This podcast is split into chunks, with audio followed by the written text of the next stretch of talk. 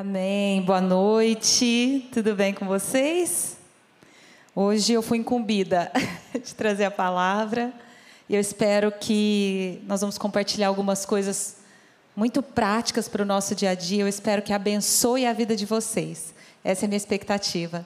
Que não sejam as minhas palavras, mas seja o Espírito Santo trazendo revelação para vocês, trazendo instrução, trazendo solução o próprio Espírito Santo no coração de cada um, porque é Ele quem nos traz revelação. Amém?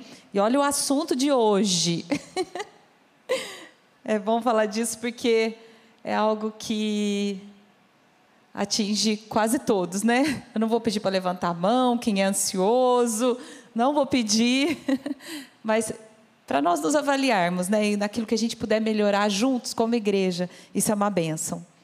Então hoje nós vamos falar como vencer a ansiedade. E a base de tudo que a gente vai conversar hoje está no livro de Filipenses, tá? Está na carta aos Filipenses e é, ela é bem pequenininha, são quatro capítulos. Então nós não vamos ler os quatro capítulos hoje, que não dá tempo, mas eu queria pedir para vocês lerem em casa. É uma carta tão pequenininha e ela é, é uma epístola, na verdade, tão pequenininha e que ela é muito, assim, ela abençoa muito as nossas vidas, tá? É muito profunda, apesar de ser tão pequenininha, é muito profunda. E tudo que a gente vai falar hoje é com base em Filipenses, tá? Vocês podem deixar aberto aí no capítulo 4. Não fechem, porque a gente vai falar muito dentro de Filipenses, tá bom? Então, esse é o tema Vencendo a Ansiedade. O que é ansiedade, gente? Vocês sabiam que essa palavra no grego, quando eu soube disso, eu fiquei até. Vocês sabiam que essa palavra no grego quer dizer estrangulamento? Olha isso. Ansiedade é estrangulamento. Uma outra tradução diz que é como puxar dos lados opostos, puxando estrangulando. Então, ansiedade, segundo a Bíblia, não é algo bom. E segundo nós também, a gente sabe que isso não é algo bom, né? Então vamos ler em Filipenses minha tradução é a da linguagem de hoje. Filipenses 4, por enquanto, só os 6 e os 7. Gente, tem alguns versículos da Bíblia que a gente precisa decorar. Sabe aqueles de bolso? Que não dá para depender do celular. Esses a gente precisa decorar. Porque tem alguns versículos que, em algum momento da nossa vida, a gente precisa puxar na mente sabe, para trazer esperança, para nos levantar. E esse aqui é um que a gente precisa decorar, tá? Eu não vou ler na, na NTLH, eu vou ler, peraí, os seis. Abriram aí, capítulo Filipenses 4, versículos 6 e 7. Olha o que que diz. Não andem ansiosos. Acabou a mensagem. O Senhor dizendo: não an... ah não, não acabou não, tem. Não andem ansiosos por coisa alguma. Ele não fala assim: não andem ansiosos pelas coisas familiares, não andem por aquilo. Não, ele diz: não andem ansiosos por coisa alguma. Mas e não, coisa alguma, por nada, tá? Não andem ansiosos por coisa alguma. Antes ou seja, ao invés de ficar ansiosos, pela oração e súplicas e com ações de graça, apresentem os seus pedidos a Deus. Por que, que a gente tem que decorar? Porque na hora que vier a ansiedade, você já lembra. Não andem ansiosos, por nada, por nada. Mas e por isso? Não, por nada. Então a gente está vendo, ansiedade é estrangulamento. Olha aqui. Eu também peguei essas outras explicações do que é ansiedade isso vai se juntando, né? Olha lá o que, que é: preocupação intensa, excessiva e permanente, medo de situações cotidianas, aflição, agonia. Tudo isso são características da ansiedade. A ansiedade antecipa sofrimentos que nem vão acontecer. Vocês sabiam que tem uma estatística? Olha isso, gente. De que 70% dos assuntos que nos deixam ansiosos não vão acontecer. Olha isso. A gente fica ansioso, a gente sofre e eles não vão acontecer. Ou seja, ansiedade, ela não é nada inteligente, né? não é bom senso a gente ser ansioso, porque a gente sofre por aquilo que não aconteceu. Já viram aquele ditado? É, depressão é excesso de passado, ansiedade é excesso de futuro. O nosso futuro está nas mãos de quem? Vocês falaram, hein? O nosso futuro está nas mãos de Deus. O amanhã, a Bíblia diz isso: o amanhã pertence a Deus. E a gente pega o amanhã, que a gente não sabe o que vai acontecer, o que, o que vai vir, e a gente traz para hoje e sofre. Então, ansiedade, ela antecipa sofrimentos que nem vão acontecer. Vocês sabem que a maioria das doenças, isso a OMS fala mesmo que quase 50% das doenças são psicossomáticas. Sabe? É aquele sofrimento. A gente vê criança estressada já, preocupada. Adolescentes entram na adolescência, já começa aquela ansiedade por causa da imagem, do corpo, da selfie. A gente vê jovens, gente, isso é algo novo. Eu tenho visto os jovens preocupados. Não sei se vocês já viram os cursinhos que tem hoje em dia. Nossa, mas você vai fazer 25 anos e não tem seu primeiro milhão? Já viram esses cursos? Não, mas como assim? E aí os jovens começaram a ficar ansiosos porque tem que fazer o primeiro milhão. E aí vai, vai é, investir na bolsa, investir não sei o quê, porque eu preciso fazer meu milhão. Sabe o que, que gera isso? Ansiedade. Ansiedade. Nossa, mas meu amigo conseguiu, por que, que eu não consegui? Mas como assim? Isso vai gerando ansiedade, antecipação, sofrimento de coisas que nem vão acontecer. Nós precisamos estar alertas para isso. Amém? E é interessante porque a ansiedade, ela não te fortalece. É tão engraçado, a Bíblia diz assim: que na nossa muita preocupação, nós não somos capazes de acrescentar um côvado à nossa existência. Um côvado, a gente não sabe nem o que é isso, né? Eles dizem que é como se fosse o tamanho do aqui, do cotovelo até a mão. Um côvado. É como se dissesse, a gente não consegue acrescentar meia hora à nossa existência, na nossa muita preocupação. Parece que a gente pensa assim: se eu ficar muito, muito, muito preocupado, vai resolver. Se eu ficar muito, muito, muito ansioso com esse assunto, ele vai se resolver. Só que a ansiedade, escutem isso, não é produtiva. Ela não faz nada. A gente fica parado, sentindo, sofrendo e não produz nada. Ela não vai lá e resolve o problema, a ansiedade.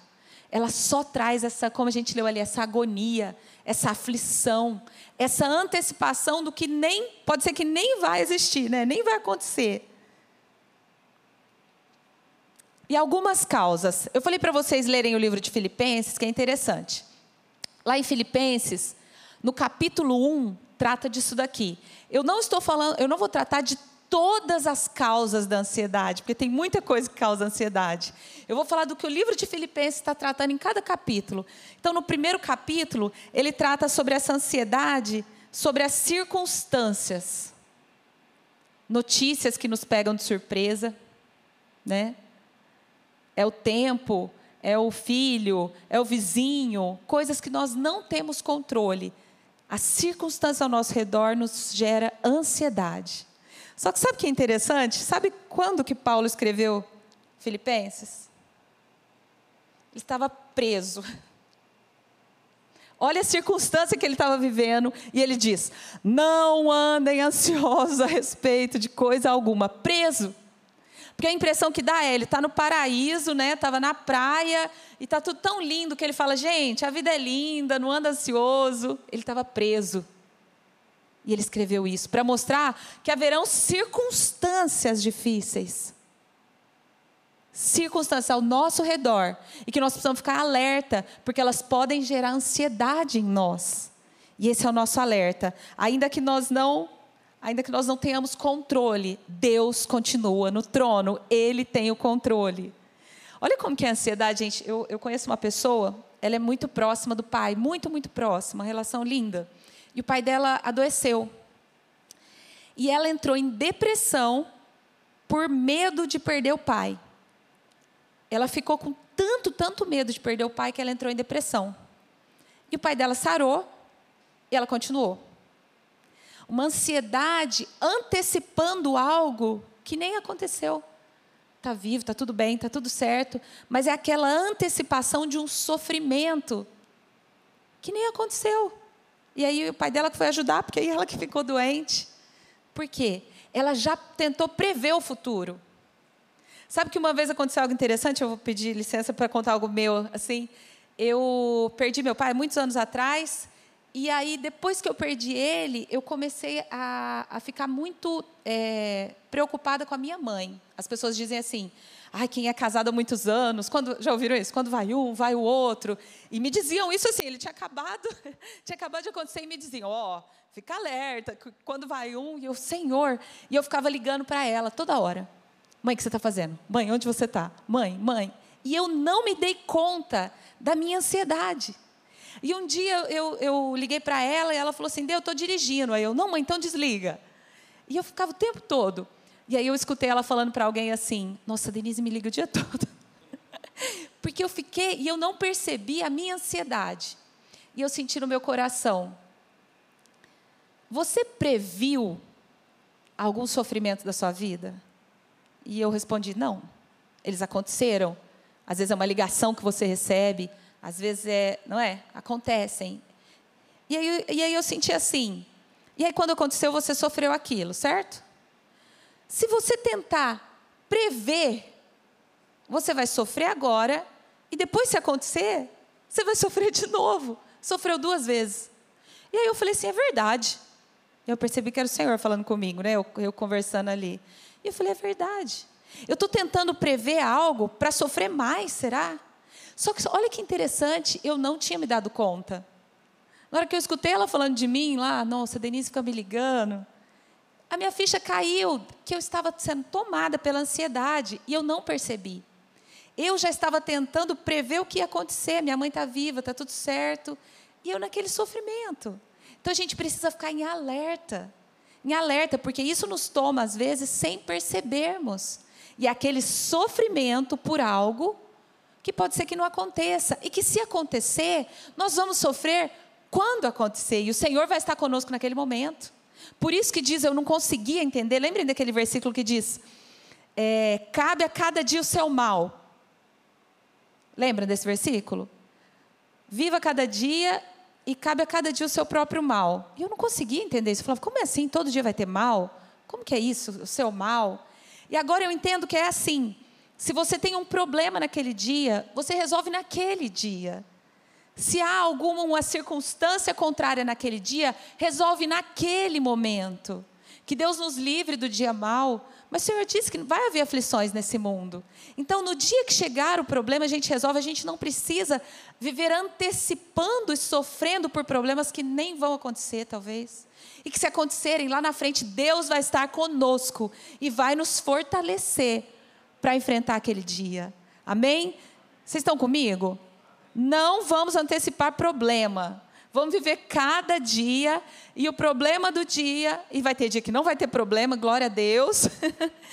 Mas nós vamos viver a cada dia, não vamos ficar antecipando, porque senão o problema vira dois.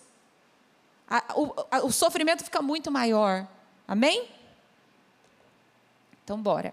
Então, primeira coisa, capítulo 1, depois vocês vão ler em casa, vocês me prometeram aí. Capítulo 1, circunstâncias podem nos causar ansiedade. E o 2, pessoas. Vocês forem ler lá, a igreja começou a ter confusão com pessoas, tudo. Então, pessoas podem nos causar, nos causar ansiedade. Não sei se vocês concordam, mas às vezes pessoas nos fazem sofrer mais do que circunstâncias. Não é assim? E normalmente as pessoas que a gente mais ama, que são as pessoas que têm mais valor para a gente, às vezes são as que a gente mais sofre que nos causam estresse, que nos causam ansiedade. Então a gente precisa de graça e de ficar em alerta para não deixar essa ansiedade tomar conta do nosso coração, nem circunstâncias, nem relacionamentos, pessoas.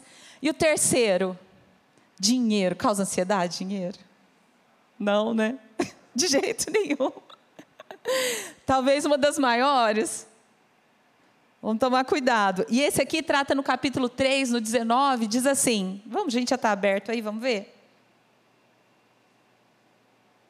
É um anterior, né? A gente estava no 4, o 19 a parte B. Diz assim: ó. Esses homens só pensam nas coisas terrenas e isso causa ansiedade. A gente só pensar nas coisas desse mundo. Porque a gente não tem o amanhã. E aí a gente fica sofrendo: meu Deus, como que vai ser?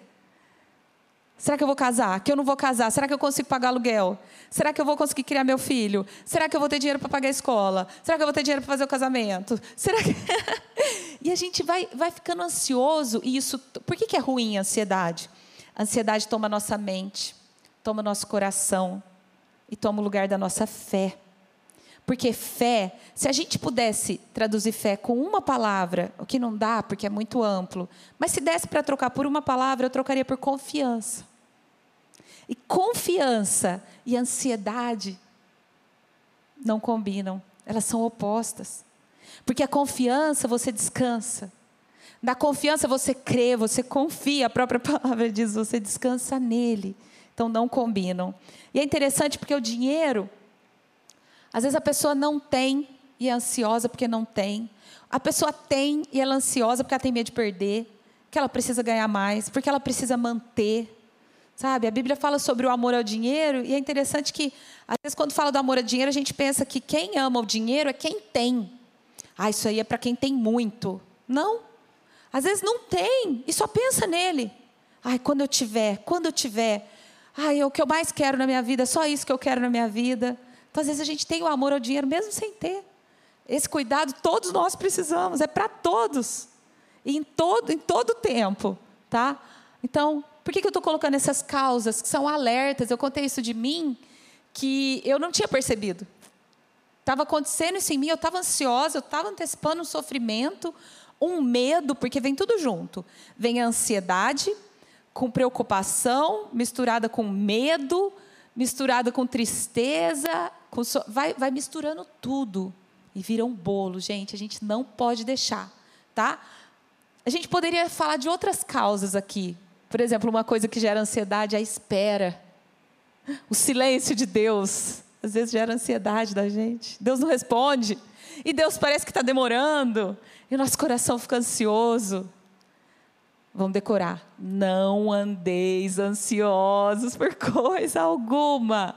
Antes sejam conhecidas as suas orações diante de Deus. Olha essa frase de George Miller: O começo da ansiedade é o fim da fé. Forte, né?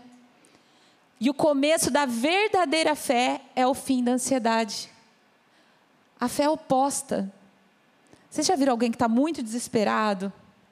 Quando a pessoa está muito desesperada, ela não consegue ter fé. Porque entrou o desespero, pula fora a fé. Entrou ansiedade, é como se eu estivesse dizendo para Deus: Deus, o Senhor não tem capacidade de cuidar de mim, por isso que eu estou tão preocupada. Porque eu acho que o Senhor não consegue, o Senhor tem tanto filho que não vai sobrar um tempinho para mim. Então a gente precisa tomar cuidado para a gente não estar tá agindo na incredulidade, na falta de fé. Ansiedade, novamente, né, é a voz da incredulidade. Não vos inquieteis. Se a gente pegar lá em Mateus, vamos abrir também. Tem um tempinho aí. Mateus 6, o 31 e o 32. Esse também é legal ler ele inteiro, mas a gente vai ler só o final. Não vos inquieteis dizendo que vamos comer ou que vamos beber ou que vestir. Olha o que, que fala aqui. Os incrédulos é que se preocupam com isso. Gente, não, não combina. Aqueles que creem em Deus andarem ansiosos não combina. Aqui fala assim: não fiquem inquietos. Outra tradução diz: não vos preocupem. Aqueles que são incrédulos é que se preocupam, é que vivem ansiosos é que estão constantemente aflitos e tensos com o dia de amanhã. E para nós o Senhor diz: não vos inquieteis. E eu estou acrescentando: Deus está no amanhã. A gente não precisa se preocupar. Outro versículo que a gente precisa decorar, que é uma das promessas que para mim assim é uma das mais confortantes.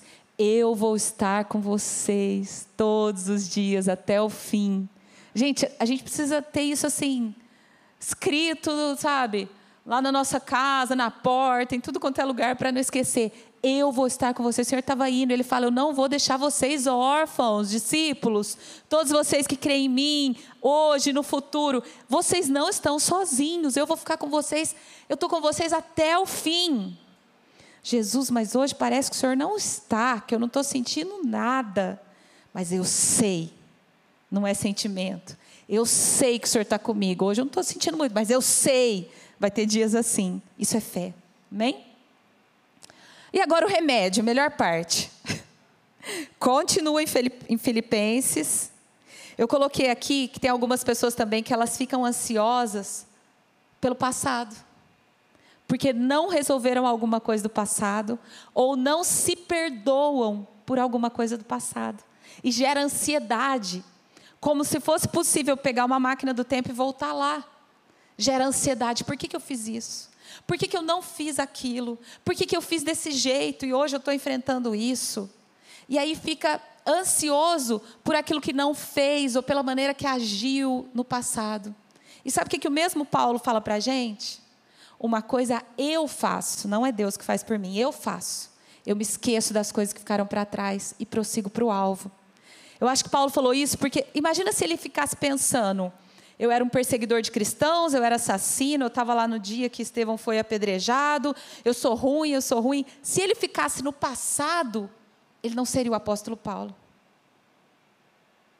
Se ele não recebesse o perdão de Deus e aceitasse a redenção de Deus, e tomasse posse, hoje eu sou nova criatura, é daqui para frente, passa um risco, é daqui para frente. Hoje eu sou nova criatura, não por causa de mim, não porque eu sou bonzinho, por causa do sacrifício de Jesus. Então é de hoje para frente. Nós não temos o passado. Nosso futuro está nas mãos de Deus. E agora, no presente, é no presente que nós vamos agir.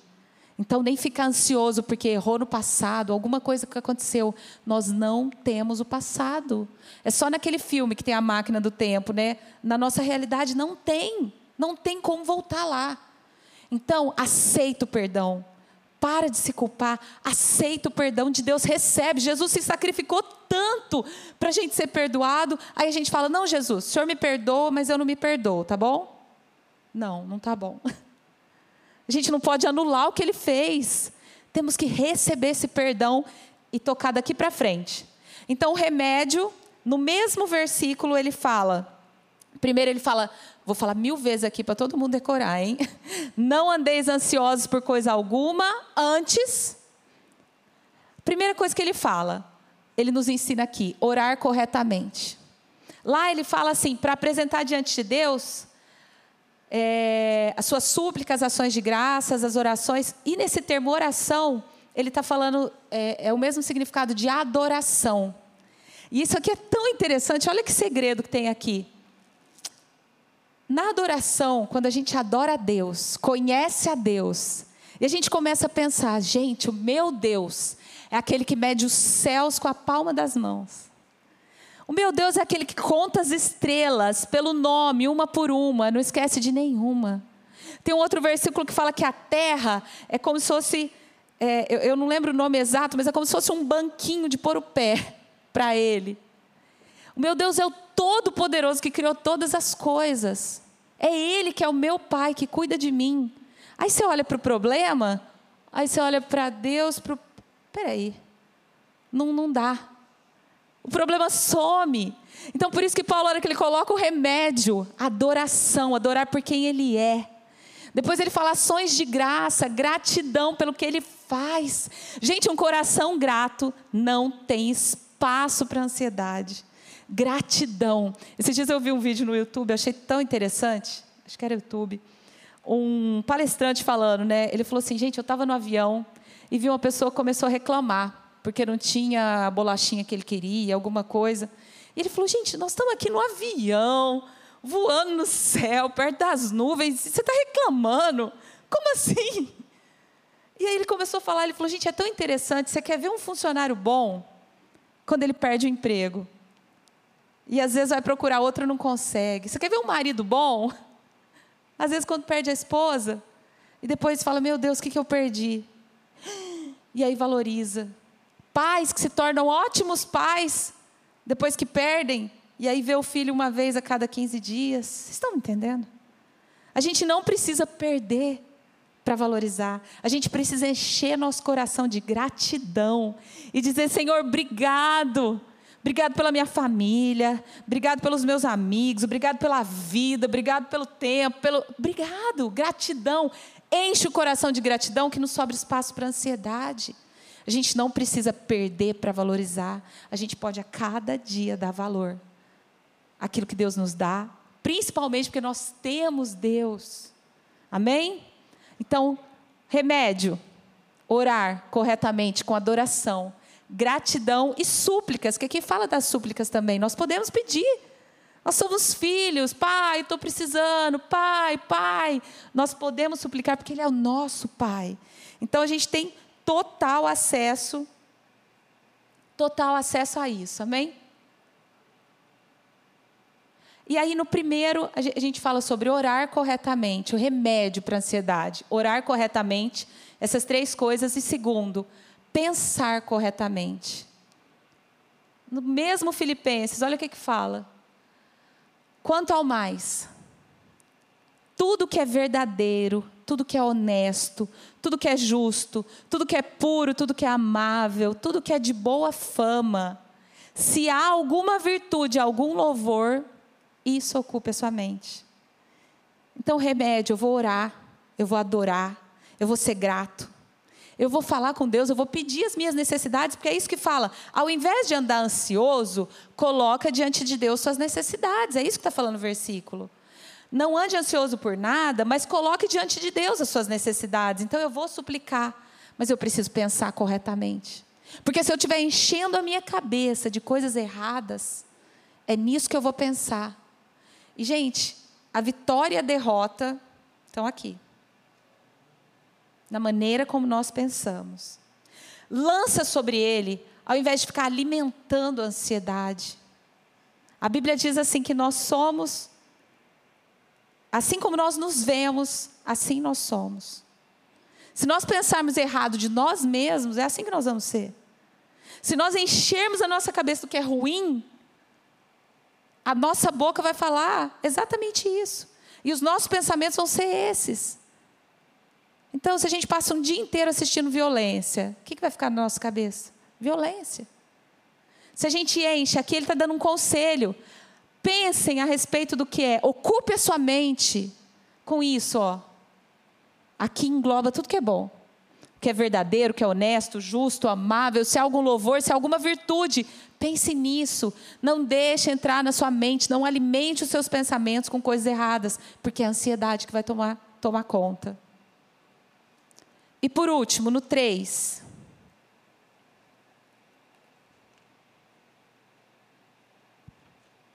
Eu coloquei aqui também. É interessante, né? Eu falei que a ansiedade ela é oposta à fé. E o que, que a Bíblia fala? Se a gente quiser se encher de fé, como que é que a gente tem que fazer? Ouvir. Qualquer coisa? Ouvir a palavra. Então vamos pensar: se eu ouvir a palavra, eu vou me encher de fé. E a fé é oposta à ansiedade. Vocês estão vendo que está tá o remédio certinho? Está o diagnóstico e está o remédio. Se eu ouço a palavra, eu me encho da palavra, isso vai aumentar a minha fé. E quanto mais aumentar a minha fé, menos ansiedade. A ansiedade vai embora. Amém? Então, orar corretamente, pensar corretamente e agir corretamente. Continua em Filipenses, ele dá o conselho a carta inteira. O que aprendeste, recebestes e ouvistes, ouvistes e vistes em mim, isso praticai. No livro O Monge Executivo, fala assim, ó. O James Hunter ele fala assim: você não é o que você sente. Você não é o que você sabe. Você é o que você faz. Se nós viermos à igreja e ouvirmos palavras lindas, maravilhosas, e a gente fala, nossa, que lindo que foi a palavra hoje. Aí eu falei aqui para vocês o diagnóstico, o remédio, tudo. E aí vocês saírem daqui e falar, que linda que foi a palavra. Vou falar para minha vizinha que foi linda a palavra. E não praticar, não adiantou de nada. A Bíblia fala que aquele que ouve e não pratica é semelhante à onda do mar, fica batendo. Para lá e para lá, para lá e para cá. Não faz sentido. E, e, várias vezes na Bíblia o Senhor nos exorta: não sejam apenas ouvintes, sejam praticantes pega a palavra, come a palavra, pratica a palavra, se alimente dela e pratica. Se nós não colocarmos em prática o pensar corretamente, depois agir corretamente, nós não vamos ver o resultado. Amém? Concordam? E aí depois continua em Filipenses. Olha que interessante. A cura. Olha o que ele fala no 7. Nós estamos ainda no capítulo 4. A paz que excede todo entendimento guardará os vossos corações e mentes em Cristo. Gente, isso aqui é incrível. Vocês veem que ele fala tudo ali em Filipenses, né? Ele dá o remédio, dá o diagnóstico, dá o remédio, dá a cura. A paz. Só que olha que interessante, a paz de Deus. Ele é o Deus da paz, é Ele que nos dá essa paz. Não é paz circunstancial. Hoje eu estou em paz porque eu paguei todos os boletos, sobrou nenhum, e agora eu estou em paz. Não é isso. Não é paz de cemitério, que ali está tudo certo, né? Não tem, está tudo em silêncio. Não é essa paz. Não é ausência de problemas. Ah, hoje, agora eu vou, um dia eu vou alcançar paz. Quando acontecer isso e isso. Não é isso. Deixa eu ver se eu coloquei aqui, aqui, ó. Olha que legal. Paz não é ausência de problemas. Olha isso, a paz coexiste com a tormenta. Paz é serenidade na tempestade, é dormir no barco na certeza de que Ele está com você. Gente, por isso que a Bíblia fala que é uma paz que excede o entendimento, né? Excede o entendimento humano, ou seja, a gente vai tentar explicar aqui e não vai conseguir, porque vai além do nosso entendimento. Mas quando eu pensei nessa paz, eu pensei em Jesus dormindo no barco. Vocês estão bem? Jesus, Jesus, como que o senhor está? Os discípulos eu acho que estavam mais nervosos de Jesus estar tá dormindo do que com a tempestade. Mas Jesus, mas o senhor não se importa que nós vamos morrer? Vem aqui sofrer com a gente. Talvez se a gente sofrer todo mundo junto, vai parar a tempestade.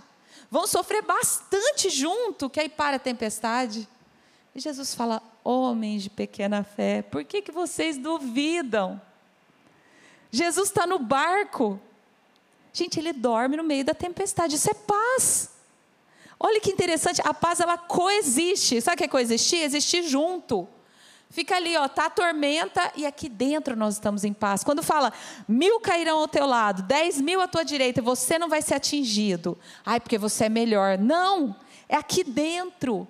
Tá tudo caindo em volta, mas aqui dentro você está de pé. Você não é atingido. Aqui dentro a paz. Paz nossa, porque nós conquistamos alguma coisa. Paz de Deus. Ele nos dá essa paz. É a paz dele, por isso que é sobrenatural. Essa, a música do Rafa, né, Stanley, ia dar certinho. O pastor Rafa fez uma música que é Eu danço no meio do caos. Eu danço no meio do caos porque a sua paz é sobrenatural. Não é que a gente fica feliz com a tempestade, não é isso. É que aqui dentro a tempestade não nos atinge por causa da paz de Deus. A ansiedade não tem lugar, porque está a paz de Deus no nosso coração.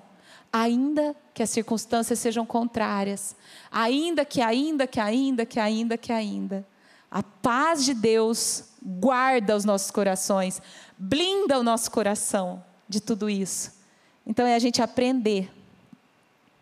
Aprender a viver nessa paz, nessa serenidade que vem dele. É tão interessante a Bíblia fala que Paulo estava no corredor da morte. E ele fala: Eu sei em quem eu tenho crido. No corredor da morte, gente. Já tinha sido preso, ele foi tão produtivo preso. Os guardas todos converteram, ele falou de Jesus para todo mundo. E ele estava no corredor da morte, ele diz isso: Eu sei em quem tenho crido. E eu sei que o Senhor é fiel para guardar meu depósito até o fim. Olha isso.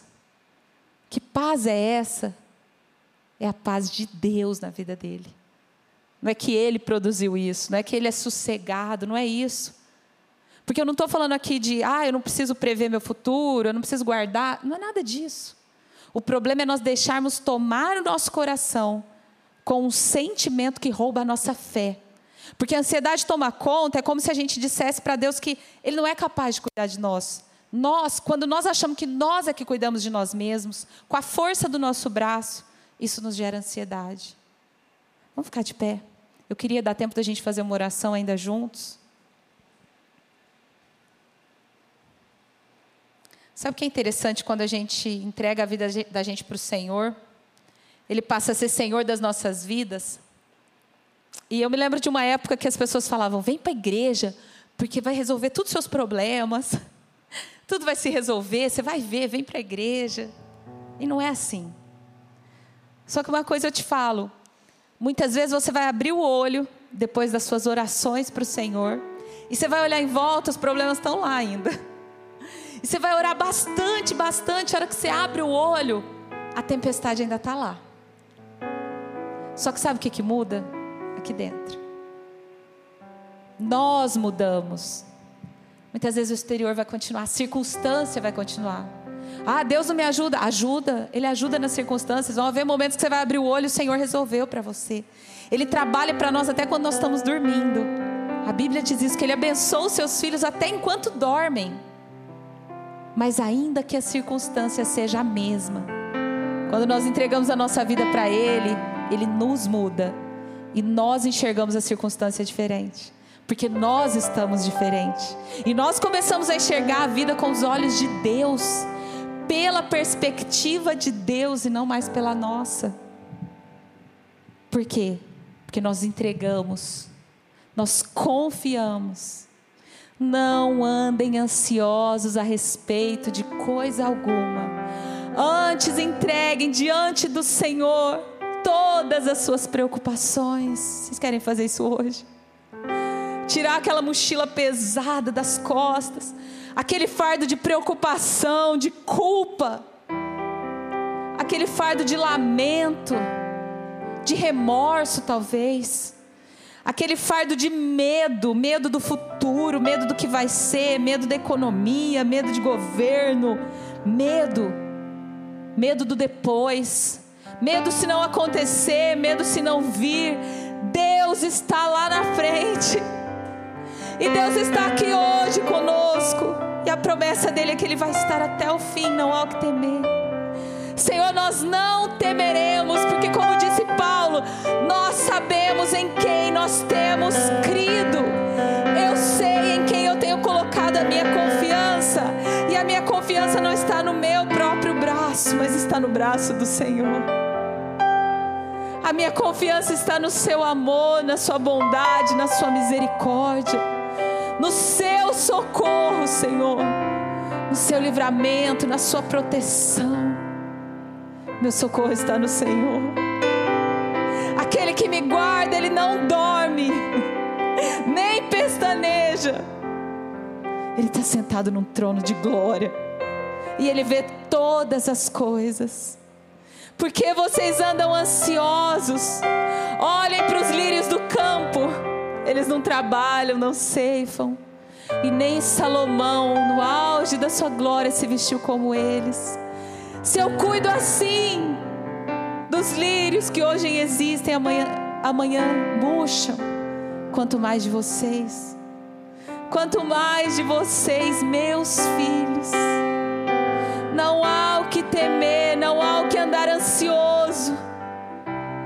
Antes nós colocamos diante de Ti, Senhor nós pegamos o nosso problema e entregamos para o Senhor, porque o Senhor consegue resolver muito melhor que nós.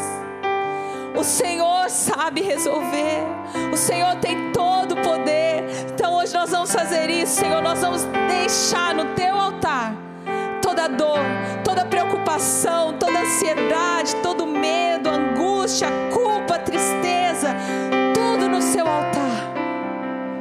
nós vamos nos encher da Sua paz. Nós vamos dançar no meio do caos. Nós vamos dormir no barco, porque o Senhor está no barco. Mesmo que seja uma tempestade, o Senhor levanta a sua voz e diz: Tempestade, cesse. Esse é o Deus que nós cremos. Nós vamos encher nosso coração de fé, porque o nosso Deus é o Deus que criou todas as coisas. É o Deus que conhece todas as coisas. Não há impossíveis para o nosso Deus. Senhor, enche o nosso coração dessa certeza da Sua majestade, da Sua glória, da Sua grandeza, Senhor. Não há impossíveis para Deus. Ele é muito maior do que o nosso problema. Nós não vamos ficar contando para Deus o tamanho do nosso problema, mas nós vamos contar para o nosso problema o tamanho do nosso Deus. Ele é muito grande, muito poderoso capaz de solucionar todas as coisas que roubam a nossa paz. Eu declaro em nome de Jesus, cadeias sendo quebradas. Nós somos filhos, temos direito a essa paz de Deus e recebemos hoje em nome de Jesus. Nós queremos encher a nossa mente, Senhor, de